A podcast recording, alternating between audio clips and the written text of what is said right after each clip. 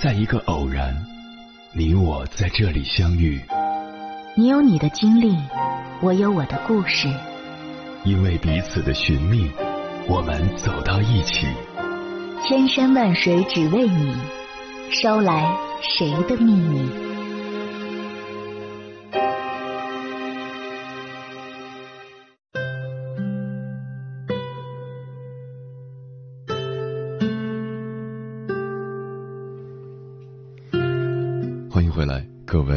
位夜行者，这里是正在直播的中国交通广播心灵夜话栏目《千山万水只为你》，深夜不孤单，我是迎波，我要以黑夜为翅膀，带你在电波中自在飞翔。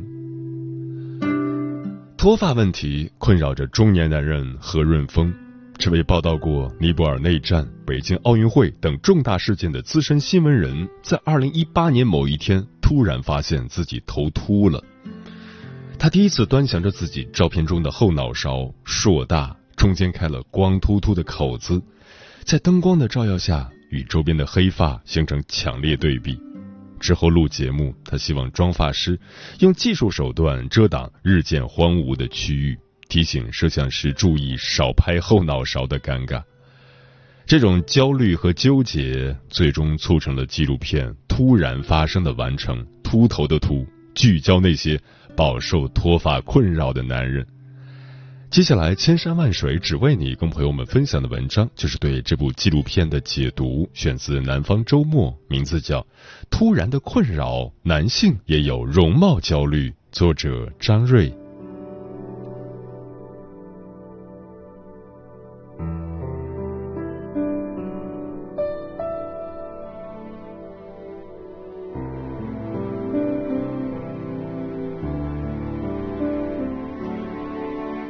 脱发确实会引发男性的容貌焦虑。二零二零年上映的国产剧《隐秘的角落》中，男主角张东升摘掉假发的瞬间，让许多观众印象深刻。而在纪录片《突然发生》里，IT 行业高管朱伟就有着二十多年的脱发史。头发一开始掉得慢，朱伟把长发剃短，后来直接用了卡尺，从六毫米到三毫米，再到彻底剃光。与何润峰两个多小时的聊天里，他多次表达了自己的困惑：经历过炮火的人，怎么还对这点小事这么在意呢？突然发生，总导演杨云苏与何润峰见面聊了四个多小时。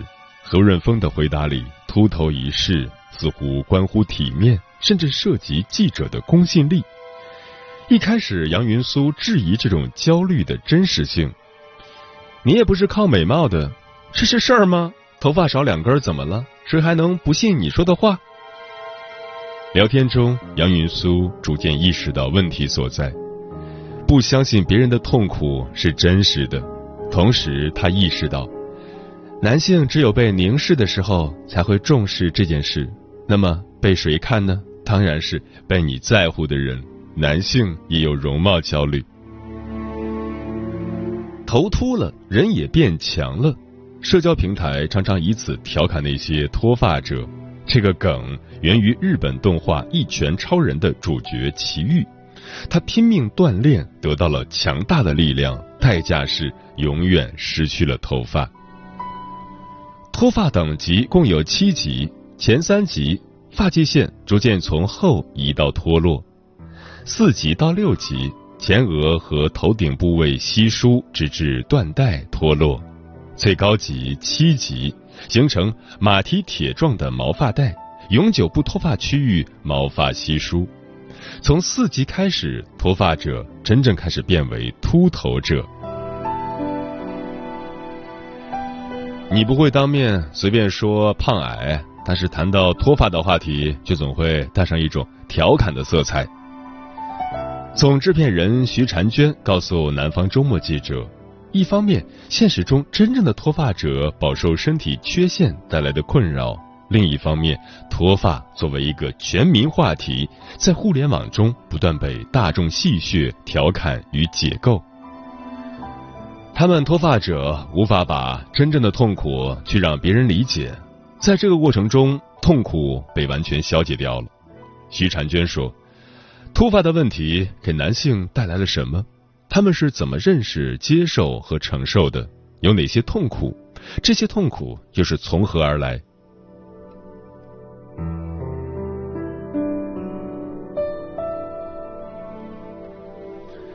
为什么会把脱发当做一个这么大的事情？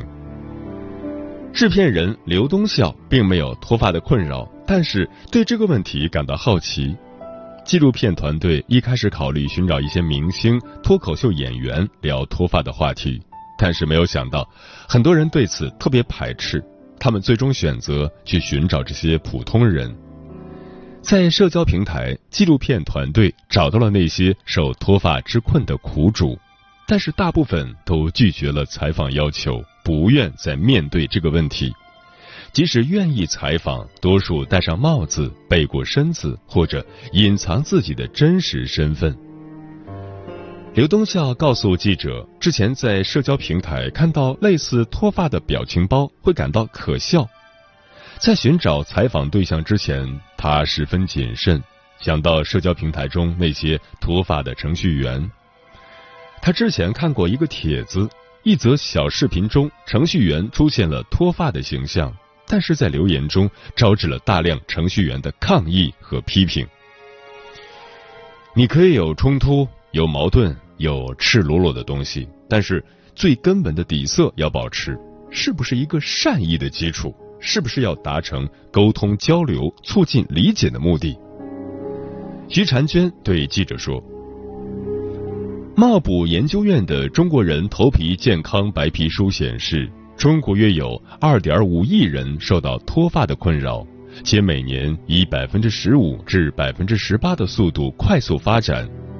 九零后脱发比例高达百分之三十九点三，超越八零后，脱发现象呈现年轻化趋势，其中百分之四十六点七的九零后脱发者为严重脱发。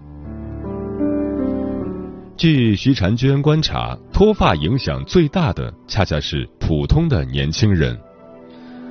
他们处于人生刚开始的阶段，所有的一切都是充满美好期待的，对个人形象的要求非常高。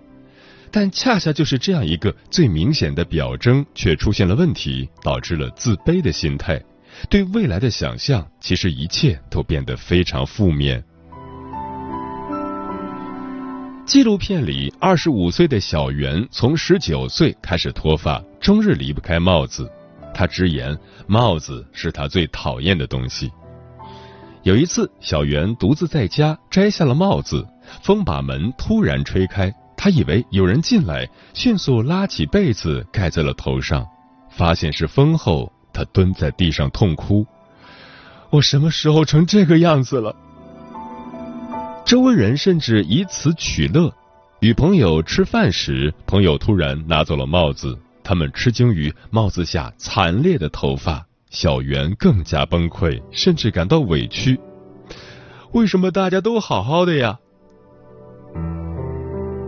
三十一岁的树先生排解不了这种委屈，要求父母道歉。纪录片团队通过网上的一段留言找到了他。树先生当时写道：“像我这样的烂基因，就不要祸害下一代了。”与父母争吵未果，树先生说：“妈，您把我生下来干嘛？让我受这罪？”话音落下，他与母亲哭作一团。树先生曾有一个很喜欢的女生，但想到脱发问题，始终无法面对。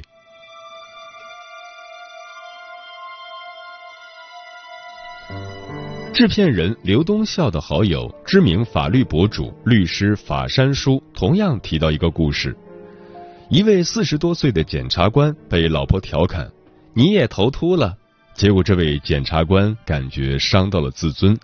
尽管平时也很少打扮自己，少有容貌焦虑，但在听到妻子关于秃顶的玩笑后，一晚上的时间心情都难以平复下来。一位叫李闪光的受访者给徐婵娟留下了深刻的印象。李闪光从小留着光头，别人送他外号“魔界里的咕噜”。之后，他成为 UP 主，甚至主动在镜头前展示自己的地中海。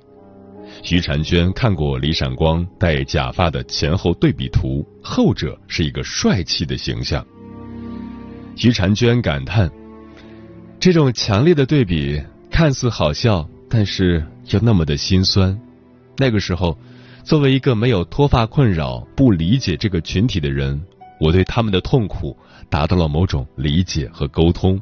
我想，这是李闪光去自我和解的一种方式。”植发成为繁荣的产业，但何润峰在纪录片《突然发生》设置中卧底相关行业，发现一些植发者的专业水准令人担忧。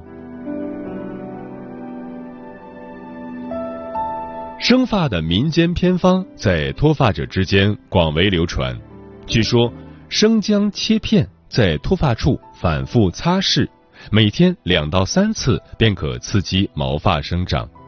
或者，黑芝麻研磨成粉，配上蜂蜜揉成丸服用，便可重新长出一头浓密黑发。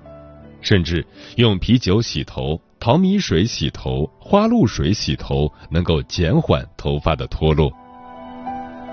除了这些传统偏方，脱发者通常会选择调理身体状态、服用保健品或药物、参与植发手术等几种方案。从日常养护中的头发清洗、食疗、按摩仪、专业养发馆等，到医疗养护的米诺地尔、菲纳雄胺，再到植发机构，头发养护形成了一个完整的产业链。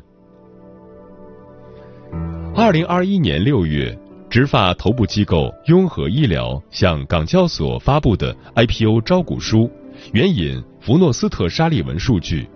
中国毛发医疗服务市场预计以复合年增长率百分之二十二点三的速度，于二零三零年增长至一千三百八十一亿元。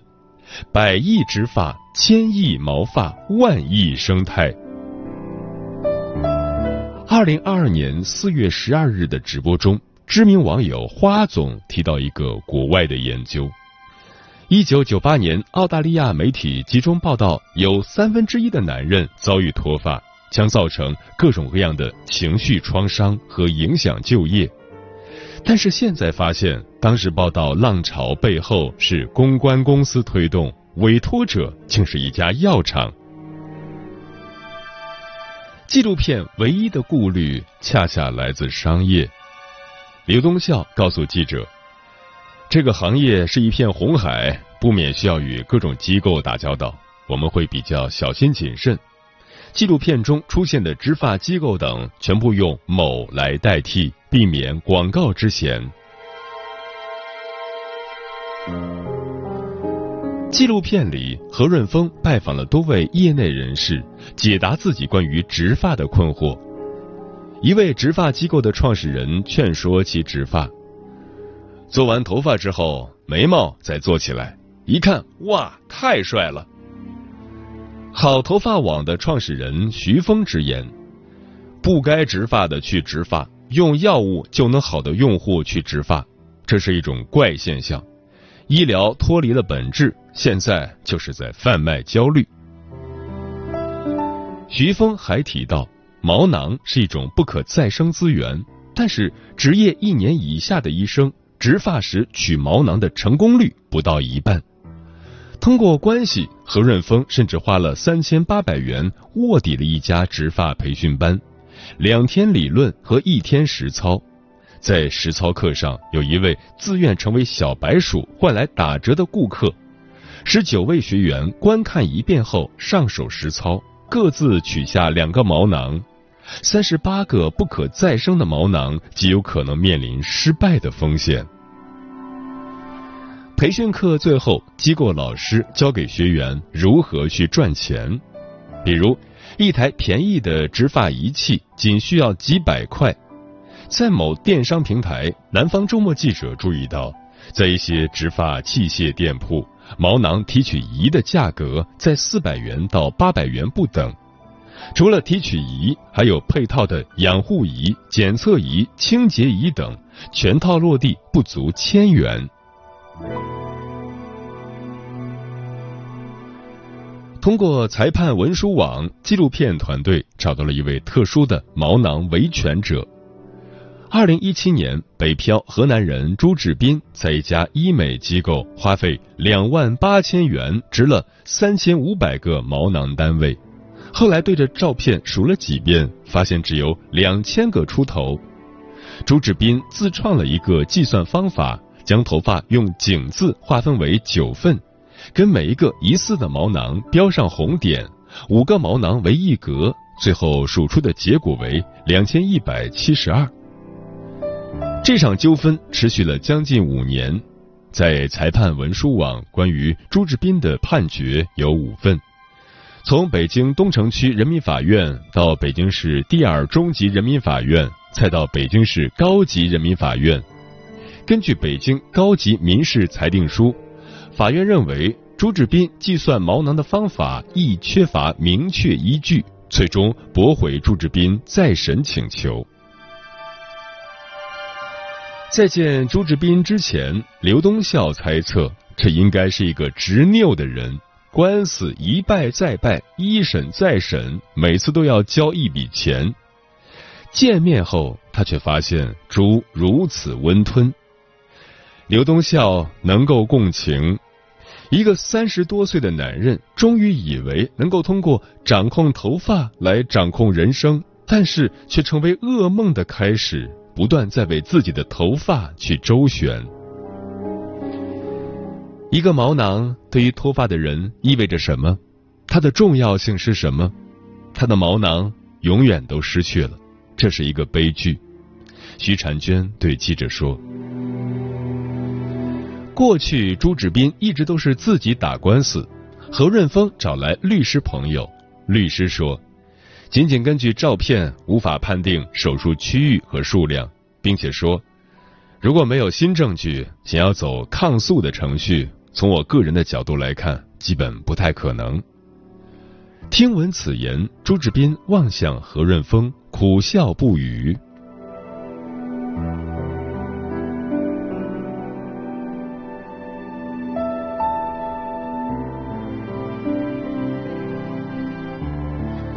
花总二零二零年去植发技术较为发达的土耳其，经常看到头上缠着纱布的男人。他与当地从业者交流，谈及一些中东国家、日韩等亚洲国家对脱发问题似乎十分看重，但是欧美客人非常少。花总好奇的是，这是不是一种文化差异？脱发？是不是在我们的文化里被过度渲染了，才导致焦虑这么严重？拍摄时，何润峰来到医院，听到一位脱发的老师和医生讲起自己最难受的事情。上课的时候，他在黑板上写字，听到背后的小学生在嘲笑。转过头后，这些学生又沉默。这位老师说。有的职业和大众接触的时候，需要顾及在公众心目中的形象。之前录节目时，有网友留言调侃何润峰的小眼睛，请主持人睁开眼睛说话。这些声音他从来不在意，但是为什么偏偏在头发上如此在意？有一次和电视台的朋友聊天。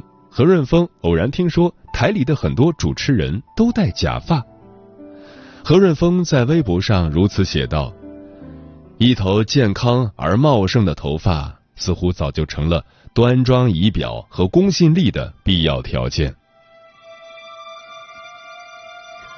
纪录片里，假发行业的从业者罗林川深受秃头困扰，他向何润峰比划着。如果有可能，甚至想用一根手指头来交换。罗林川本来是一名大学老师，工作体面，生活稳定。脱发毁了自己的生活，人开始变得唯唯诺诺，甚至连路都不敢去问了。头发少，我觉得很多人会联想到猥琐，塑造犯罪分子、坏人要体现出这种东西，就把头发弄少。因为他们肯定是经常动坏脑筋。罗林川说直到戴上假发他的自信回来了而且从来没有在第二任妻子面前摘掉过假发。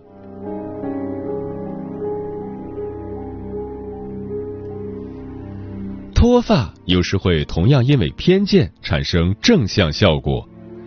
法山叔刚刚工作时参加一个上市公司的并购项目。遇到一位脱发的律师，包括法山叔在内，甲乙双方都想当然的认为这位律师一定很资深，表现得很尊重。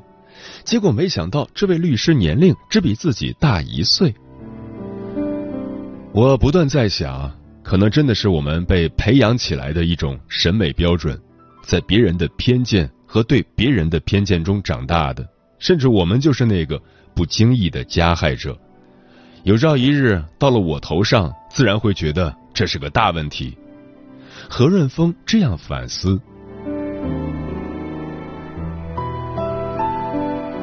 纪录片团队曾找到某位相亲市场从业者，刘东笑好奇的是，在相亲市场，脱发还是不是一个排序靠前的问题？